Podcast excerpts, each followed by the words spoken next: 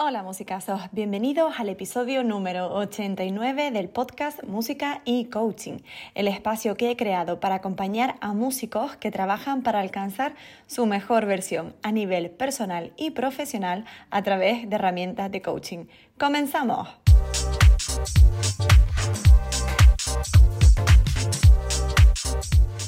Antes que nada, me presento. Yo soy Laura Ortiz, soy graduada superior en interpretación de piano, coach certificada especializada en músicos y artistas y experta en inteligencia emocional. Mi propósito es ayudar a músicos y artistas a encontrar el balance en sus vidas personales y que esto les permita mejorar su práctica instrumental, alcanzar sus objetivos y además sentirse bien en el proceso, reforzando su autoestima y autoconfianza.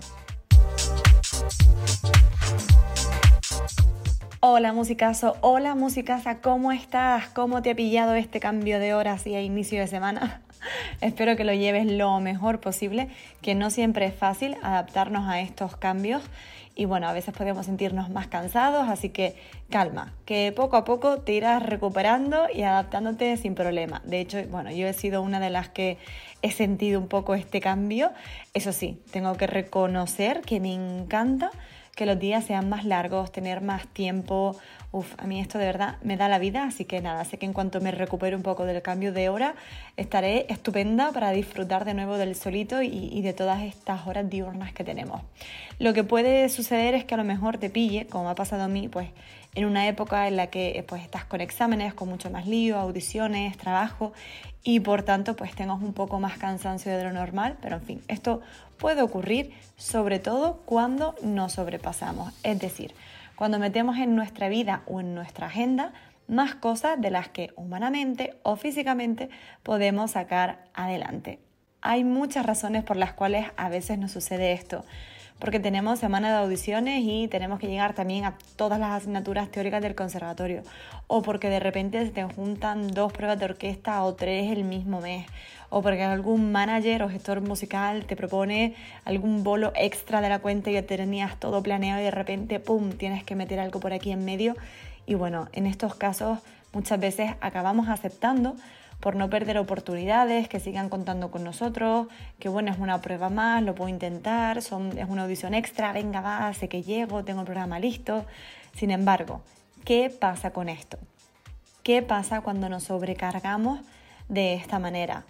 Pues bien, o que o estamos agotados o que nos sentimos mal porque quizá no salió como esperábamos, ¿no? Ese resultado que tenemos luego, uff, no está al 100% o como nos hubiera gustado. O no era igual lo que nos habían propuesto en un principio o te demandó más energía, tiempo y esfuerzo de lo que tú pensabas y al final te das cuenta de que toda esa dedicación igual no te ha merecido tanto la pena. De hecho, normalmente es en este momento cuando piensas de nuevo que quizás no tenías que haber aceptado, que quizás tenías que haber hecho las cosas un poco diferentes y haber dicho que no. Pero aún así, pasa el tiempo, te vuelven a contactar o vuelve a surgir esa oportunidad de tocar o te convencen para hacer algún concierto extra y aún teniendo la experiencia, sabiendo lo que te has desgastado, vuelves a decir que sí, incluso cuando ya sabes que hay razones por las cuales pues no deberías aceptar, que tienes la agenda llena, que ya no te caben más audiciones en esa semana, que tienes otra prueba que te interesa más o que sencillamente eso que te proponen no se ajusta a tus valores personales. En definitiva, que nos cuesta poner límites, que nos cuesta decir que no. Y eso precisamente es de lo que vamos a hablar en este episodio. Según la RAE, un límite es una línea real o imaginaria que separa, es decir, una frontera, algo que establece una división que, por ejemplo, si lo hiciéramos sobre el terreno, pues nos impide pasar de un lado a otro. En eso, de hecho, consiste también los límites cuando decimos que no de manera verbal.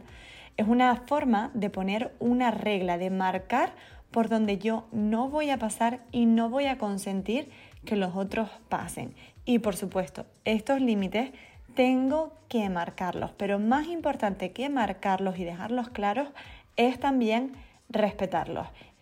Y aquí voy a hacer un inciso para hablar de esto de respetar los límites. Piensa, por ejemplo, en que estás enseñando, pues no sé, a algún peque de tu familia, a tu hermano, hermana pequeño, a tu primo, hijo, a cruzar la calle, ¿no? Y le estás enseñando que hay que cruzar por los pasos de cebra, porque esa es la manera en la que podrán circular de forma segura y evitarán los accidentes.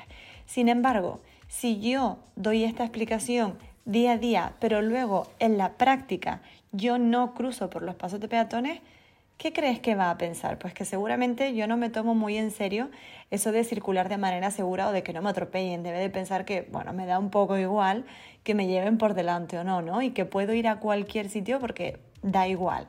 Que por mucho que yo haya dicho que hay que cruzar por los pasos de cebra, luego a la hora de la práctica es un límite que yo no respeto y que por tanto la gente puede interpretar que tampoco hay que respetar. Este es un ejemplo muy, muy básico, pero con ello lo que quiero es ilustrar un poquito esa idea de que poner límites claros ayuda a tus relaciones contigo y también con los demás.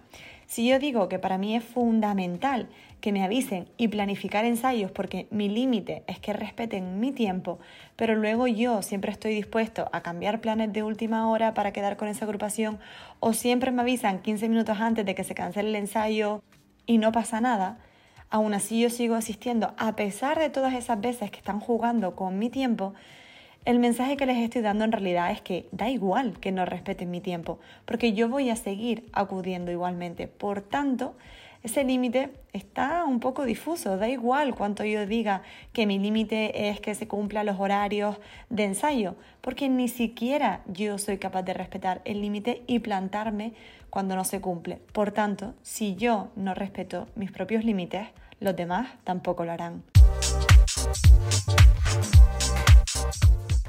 Si este es tu caso, si te ha pasado o si te ves reflejado en alguna situación de estas que te he puesto, déjame decirte, lo primero de todo, que todos hemos pasado por ahí. No eres el primero ni la primera que se ve en una situación de este tipo en la que tiene que aprender a decir que no. De hecho, todos en algún momento y en algún área de nuestra vida hemos visto cómo no sabíamos gestionar una situación y obviamente ni nosotros respetábamos esos límites ni conseguíamos que los demás los respetaran.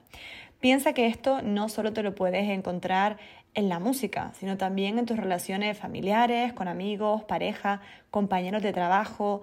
En cualquier lado puede darse, incluso contigo. Por eso siempre lo más importante es que tú sepas cuáles son tus límites en todas estas áreas y que sepas si esos límites se están respetando o no. Y antes de que lo respeten los demás, si tú mismo te estás haciendo cargo de ello. De hecho, te quiero dejar por aquí también un pequeño ejercicio que puedes hacer, eso sí, tómate tu tiempo, que estos ejercicios que yo propongo por aquí, por el podcast, no son para que los hagas así deprisa y corriendo, vengan un momentito, lo pienso y ya está. De verdad, si quieres profundizar, son herramientas que requieren que hagas una pequeña introspección, que reflexiones al respecto, si tu idea es aprovecharlo al máximo. Y también es mi idea. Les comparto por aquí recursos por Instagram de manera completamente gratuita, también por YouTube, precisamente para eso, para que lo aprovechen al máximo, ¿vale? Y de verdad, me hace muy feliz cuando sé que se ponen las pilas con esto, cuando cogen un boli, un papel y se ponen a escribir. Así que si tienes por ahí boli y papel, piensa en esto que te voy a decir ahora para hacer el ejercicio. Y si no, ya lo sabes, vuelve a escuchar este episodio luego, guárdalo, tenlo presente para cuando tengas un momento de calma poder hacer este ejercicio. Para definir límites, lo que vamos a hacer primero de todo es escribir diferentes áreas de tu vida en las que te mueves actualmente, pues familia, amigos, pareja, trabajo, grupo de ensayo. También hablamos de cuidado personal, la relación que tienes contigo, que es muy, muy, muy importante. Te lo recuerdo, pues también salud física, etc. Una vez tengas áreas, vamos a establecer los límites. Ahora, pregunta importante, ¿cómo saber cuáles son los límites? Pues bueno, aquí vamos a tirar de un recurso que es muy poderoso, como son las emociones. Tus emociones te indican siempre cuando algo no te hace sentir bien o cuando un límite está siendo traspasado. Es decir, lo que tenemos que hacer aquí es identificar cuando en algún momento o situación se ha dado un sentimiento de frustración, tristeza, rabia, ira, enfado. ¿Cómo se siente? ¿Qué pensamientos tienes en ese momento o tuviste en esa situación? Y sobre todo, ¿qué te haría sentir mejor o qué te habría hecho sentir mejor en esas condiciones y circunstancias? Puedes aplicarlo a situaciones que te hayan hecho sentir de esta manera recordando, bueno, qué estaba ocurriendo en este momento, por qué esto me sentó tan mal, este cambio de planes, este cambio de ensayo a última hora. De hecho, es que la clave para poner límites siempre es tomar la decisión de lo que sí quieres en tu vida y de lo que no, ¿vale? Esto es una buena medida para definir esos límites. De hecho, una medida muy muy fácil es lo que no quieres, porque entonces directamente ya sabes lo que no vas a permitir. El siguiente paso sería que aceptes y respetes estos límites que has puesto, es decir, toda esta lista que te ha salido de esas cosas que no te gustan, que te han hecho sentir mal. Vale, pues ahora tenemos que aceptar que esto sucede así, que a ti estas cosas te molestan y sobre todo tenemos que saber por qué. ¿Vale? Tenemos que darle una razón a la existencia de ese límite. Por ejemplo, yo decido no beber alcohol de lunes a viernes porque me permite rendir mejor, ir despejado a las clases, porque quiero llevar una vida más sana y dar lo máximo de mí este curso y terminar con buena nota para acceder al máster. ¿Han visto? Tenemos ese límite de no beber alcohol de lunes a viernes, es un límite que me pongo yo a mí y estas son las razones poderosas que lo apoyan y que me van a ayudar a cumplirlo. Mi razón es que quiero rendir mejor, quiero sacar buena nota, quiero entrar al máster, quiero hacer bien esas pruebas y necesito estar al 100%. Y ahora, de igual modo que has puesto un límite para ti, también puedes ponerlo para otros. Por ejemplo, si hay algún grupo, alguna orquesta que al principio te dijo que iban a contar contigo al 100%, pero luego resulta que solo te llaman de manera intermitente, que te cancelan en el último momento. Bueno, igual puedes poner un límite de solo trabajar con personas responsables, con gente que respete tu tiempo y te valora como músico, que si sucede alguna cancelación, pues hay una indemnización de algún tipo, ¿vale? Es solo un ejemplo. De hecho, este ejemplo lo puedes extrapolar a relaciones de amistad o incluso de pareja. Sin embargo, no te puedes olvidar del último paso y es que tú tienes que respetar tus límites.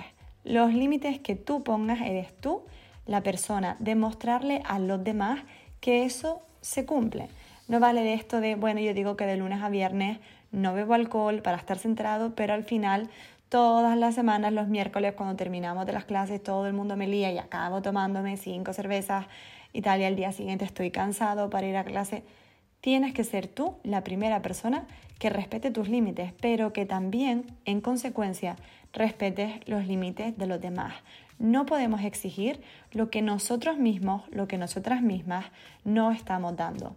Si yo quiero que los demás respeten mis límites y me esfuerzo en que lo hagan y los delimito bien y yo los respeto, luego yo tengo también que valorar eso que para ellos es importante. Si no lo hago, si no respeto esos límites que los demás me ponen, significa que yo no estoy siendo coherente. De hecho, si eres congruente con este aspecto, será mucho más sencillo que los demás también respeten tus límites. De lo contrario, seguirás potenciando esta actitud con tu ejemplo, seguirás potenciando que se salten esos límites de un lado y de otro. Porque cuando alguien establece un límite, no te queda más remedio que respetarlo y que aceptarlo, ya sea que conozcas los motivos, ya sea que no los conozcas. Lo importante es que esa persona te está diciendo algo que es relevante para él o para ella. Valora su opinión y hazle sentir seguro de establecer sus propios límites y aplícate esto para ti también.